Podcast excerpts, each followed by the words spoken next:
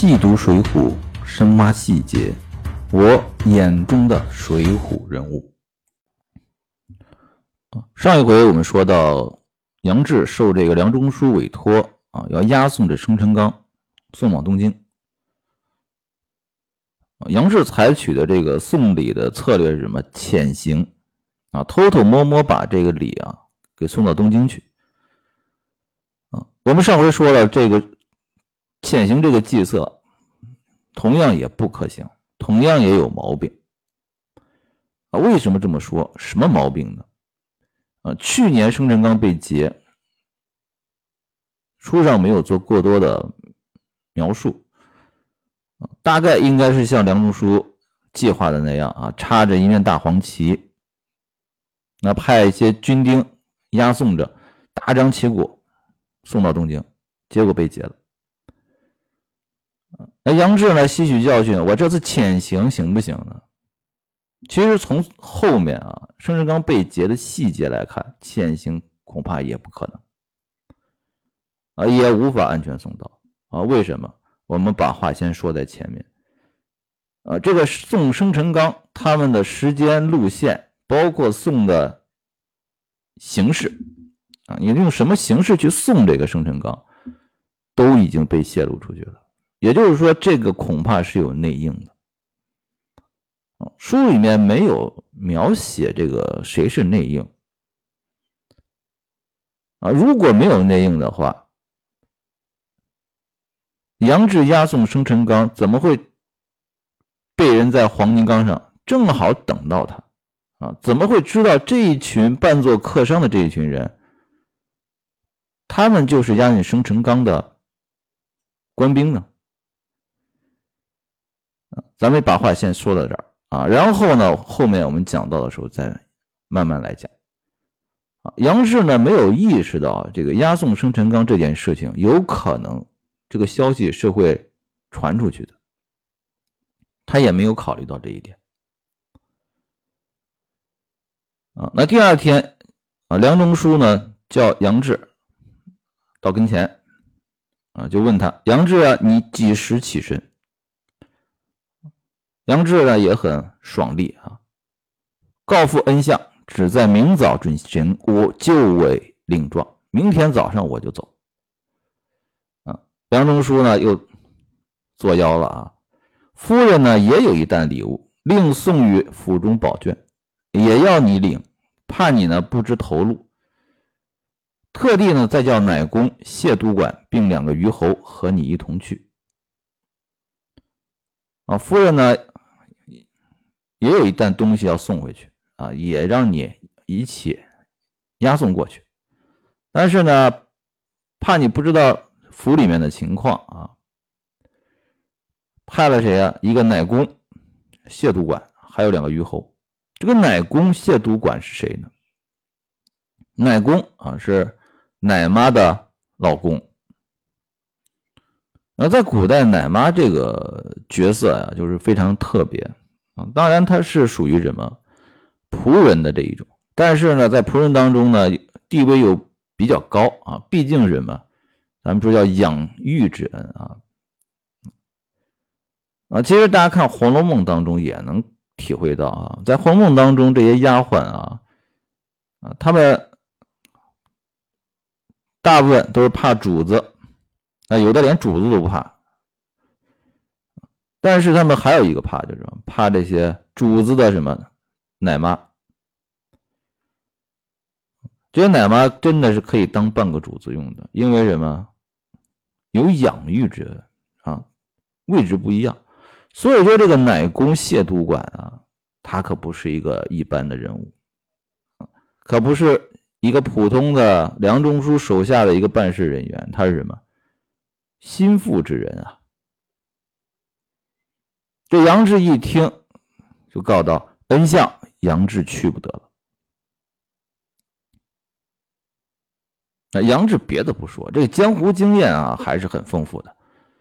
一听这个，他就心里明白，就是怎么回事儿。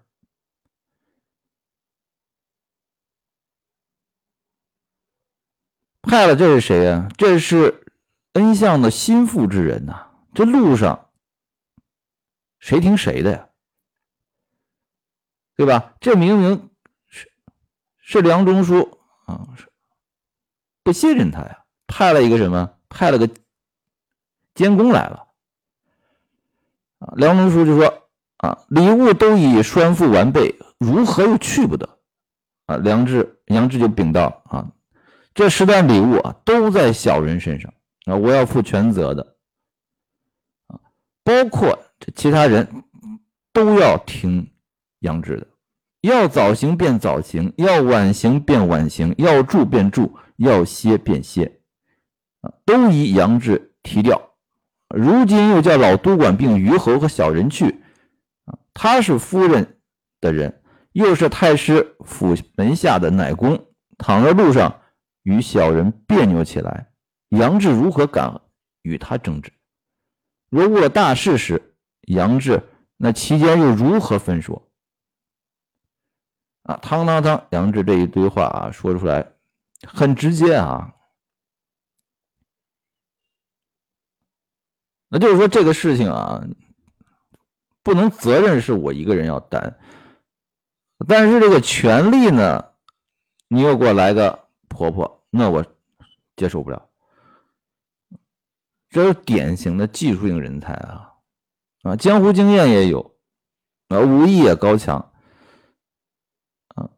对这些事情也很清晰啊。但是就是说话，你看这一说就让人听着就很别扭，说话非常的直接。啊，梁中书就说了，这个也容易啊，我叫他们三个都听你提调变了。啊，你看杨志太好哄了啊！若是如此禀过，小人情愿临危领状啊！倘有疏失，甘当重罪。这就是技术性人才的直线性思维。啊，梁中书，您发话了啊！这三个人也听我提调。哎，那我好像真的就能提调他们了，我就真的能够怎么样一言九鼎了啊！我就什么都不用担心了，真的是这样吗？嗯，有过社会经验的人都知道，这怎么可能呢？对吧？啊，比如说一个老板的亲戚是你部门的一个手下，你有可能啊，老板告诉你说这个。不要顾及我啊，该怎么样就怎么样，啊，你真的能够该怎么样就怎么样吗？啊，那是不可能的。说白了，他不找你的麻烦就已经是谢天谢地了。杨志呢，把这件事情就想的太简单了。啊，于是呢，杨志就领了这个委任状啊。十一担金银宝贝啊，准备赴太师府交割。啊，梁中书呢，当然啊，也兑现承诺啊，对这个呃乃公谢督管啊，包括那两个虞侯，告诉他们，你们这三人和杨志作伴去啊，一路上早起晚行住歇，都要听他言语，不可与他别扭啊。夫人处。吩咐的勾当，你三人自理会，小心在意，早去早回，休教有时。啊，老督管一一都答应。那从这话上是没有毛病的啊，你都得听他们的。但是你们的角色是什么？说白了，这件事情也不是让你老督管去押送啊，对吧？啊，是要靠杨志的。那老督管的责任是什么？就怕你杨志怎么样？怕你杨志出问题啊！说白就是一个监督的角色所以说梁中书这一段话，你听着是没有任何毛病的，你听他的啊，是要听他的。但是如果有问题呢？你说，作为监工的谢督管啊，他真的会不管吗？对不对？啊那当日呢，杨志就领了这些财物。那次日早起五更，在府里呢，把单账都摆在厅前。一共十一担啊，捡了十一个壮健的禁军啊，扮作脚夫啊，啊，杨志呢，带上凉笠啊，就是我们说草帽啊，穿着轻纱的衫子啊，系了缠行啊，系系了缠带，行履麻鞋，挎着口腰刀，提着条朴刀啊。老督管呢，也打扮成个客人的模样。两个虞侯呢，就假作伴当啊，客人的伴当啊，也就是什么马仔啊，手下啊，每个人呢都拿条朴刀。啊，又带了几根藤条，啊，都准备好了。啊，梁中书呢，又赋予了书城，啊，书信啊，交给这个杨志，啊，一行人都吃饱了，在厅上拜辞了梁中书，啊，启程了。这个就是大毛病来了。你看啊，虽然在路上啊不显山不露水啊，不像原来的计划插这面大旗，但是啊，你这启程也太大张旗鼓了啊！在哪儿啊？厅前启程，那全府上下都知道的清清楚楚啊。杨志押着生辰纲走了，说白了，你这真的是有内应的话，你查都查不出来，知道人太多了。啊，为什么说杨志有点眼高手低呢？这个，确实武艺高强，确实有江湖经验，考虑问题也挺细，但是真的到做事的时候呢，总是不那么妥当。啊，刚才咱们说了，谢督管同行这件事情，就想的太简单了。你要潜行，偷偷摸摸的出发，啊，让别人摸不清你的。日程，这好大张旗鼓的啊，好像路上好像挺挺低调，但是没用啊！你启程的日期被别人摸透了，那在路上等你嘛，对吧？有可能在府门口一直就跟踪你了啊，跟着你这一行，一路怎么样？一路传信就解决问题了。所以说，我觉得这是杨志的一大问题啊。没有真正的做到什么潜行低调。好，那我们来看他们这一路上是怎么走的啊？这个时候呢，已经是五月半天气了啊，阴历的五月啊，可不是阳历的五月啊。那对阳历来说，基本上就是六月份了。你想这个天啊，酷热难行啊。杨志这一行人呢？啊，因为要赶着六月十五日的生辰，所以说呢，赶得非常紧啊，在路途上啊，死赶慢赶啊，离了这北京五七日啊，端的是起五经，趁早凉便行啊，日中热时便歇，天太热了啊，起的比较早啊，趁着早上凉快呢，赶路啊，到。快中午的时候，天热下来，就找地方歇息。啊，过了这五七日以后呢，人家渐少，行路又稀，一站站啊都是山路。你想想啊，大名府啊，从北京那边向开封去啊，一开始的话啊，人烟稠密啊，正常赶路就好了。慢慢的开始进入到山区了，啊，出现山路了，人烟也稀少了。这个时候啊，啊，杨志的江湖经验啊起作用了，啊，这个时候要大家怎么走啊？晨牌起身，申时便歇。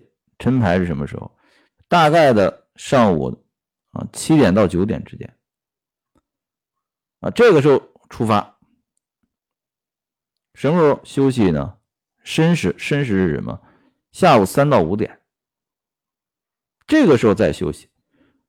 你看这个时间段，正好是中午最热的时候啊。这个时候干嘛？赶路啊。结果那十一个相近军啊，担子又重啊，没有一个轻的啊。天气呢又热的不行啊，见了林子呢，便要去歇息。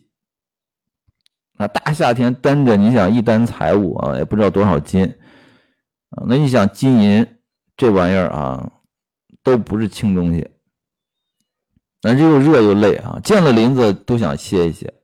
哎，杨志呢，这赶着催促要行啊，不能停如若停住，轻则痛骂，重则藤条便打，逼赶要行。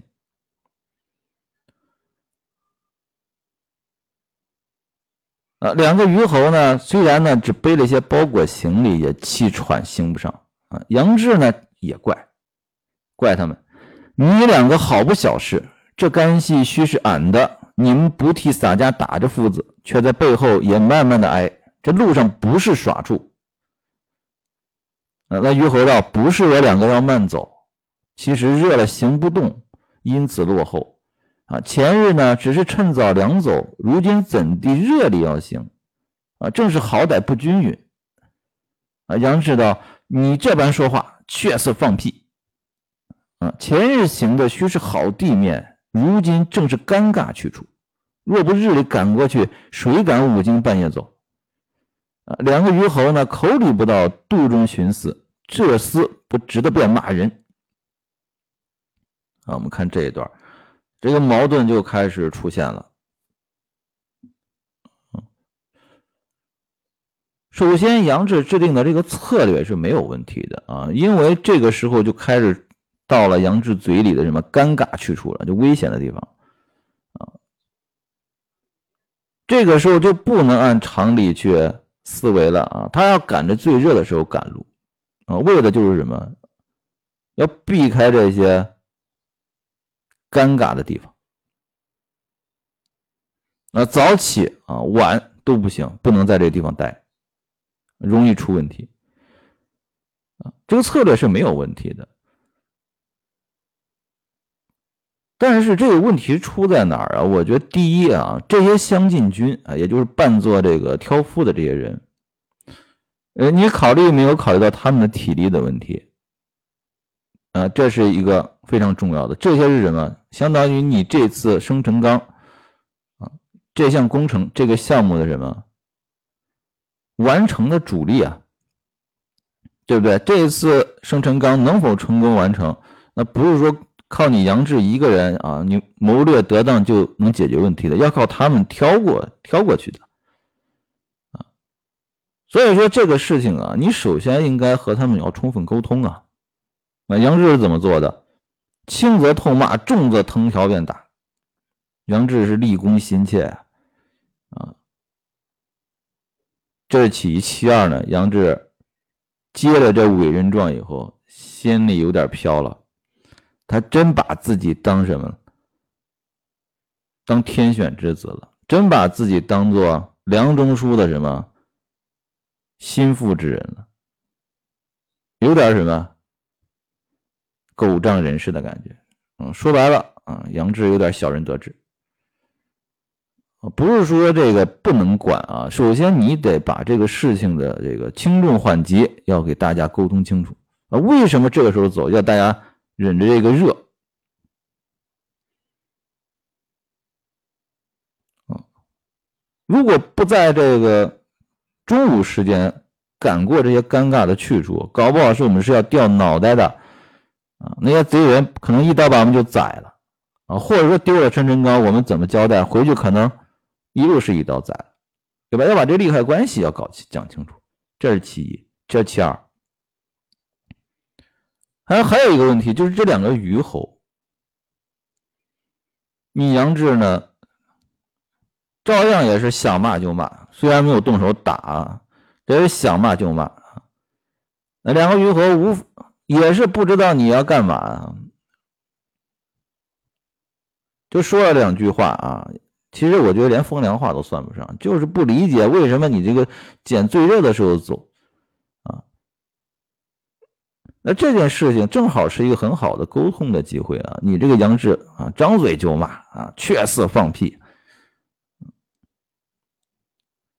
这是非常无效的一个沟通方式啊，因为你。虽然杨志也解释了原因，但是别人的重点啊，听你这话的重点都不在你那个原因上，听的就是什么？你那四个字“确实放屁”。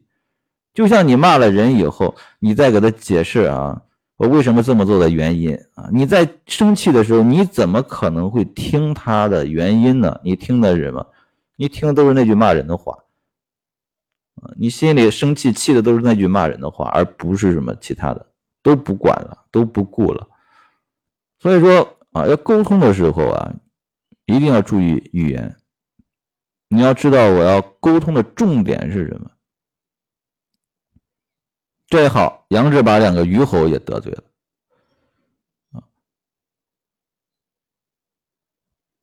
那杨志提了朴刀，拿着藤条啊，自去赶的担子。两个虞侯呢，坐在这个柳荫树下啊，等着老都管来。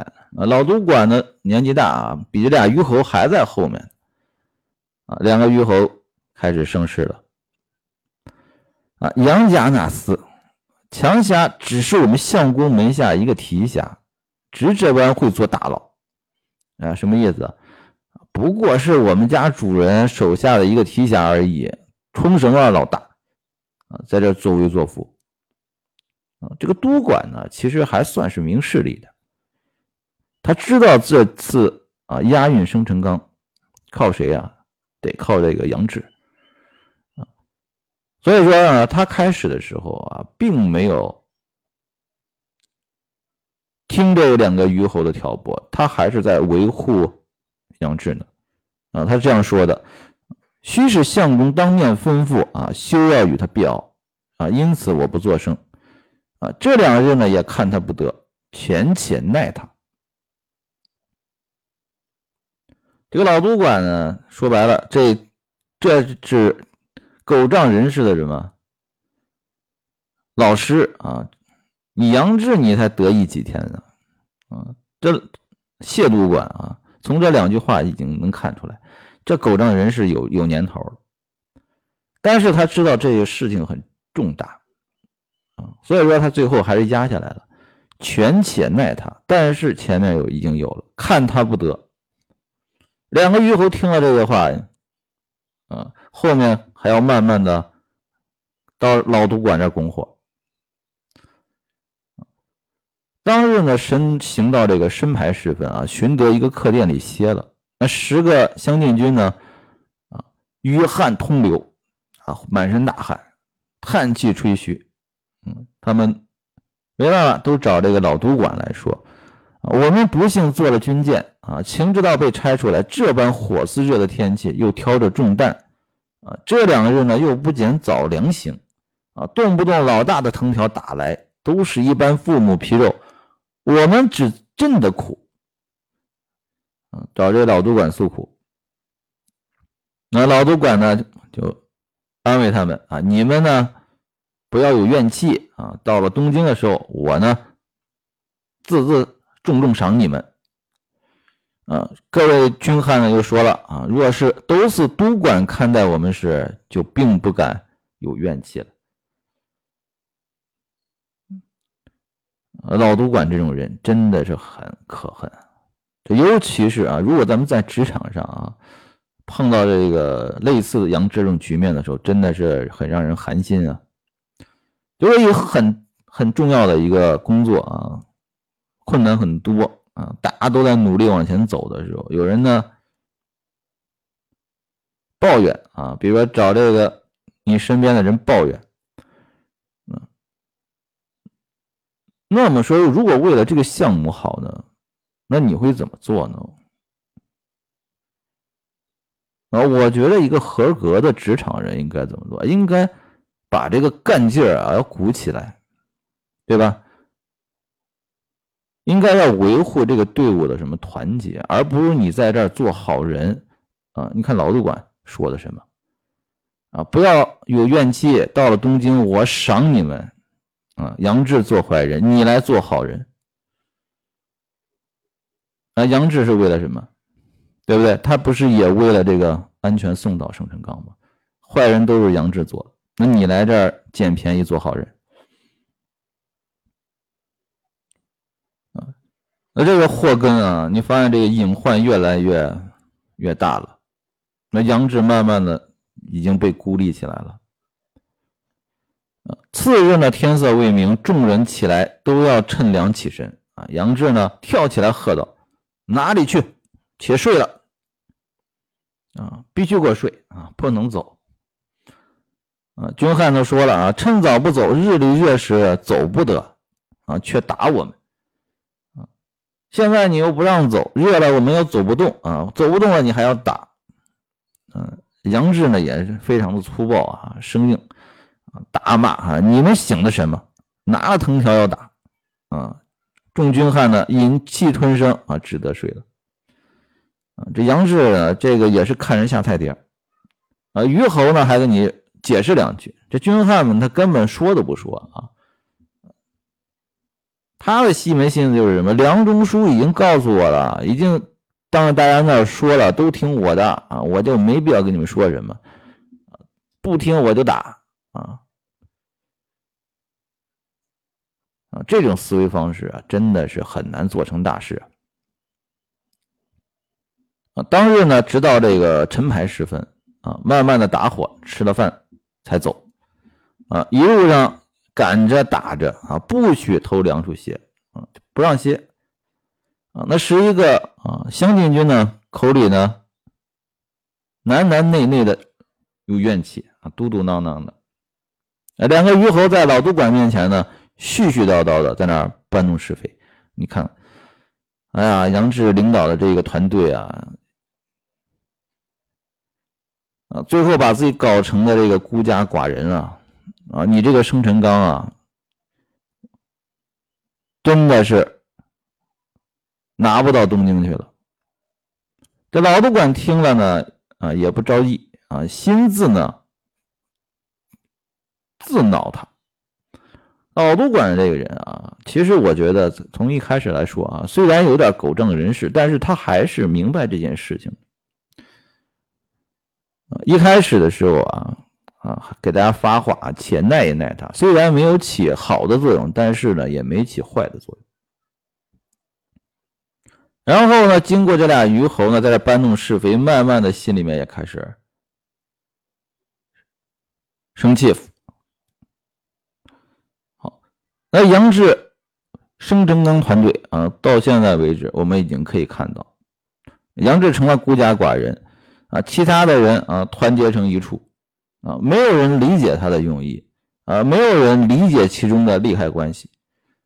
那生辰纲能否顺利送到东京呢？啊，我们下回书来讲。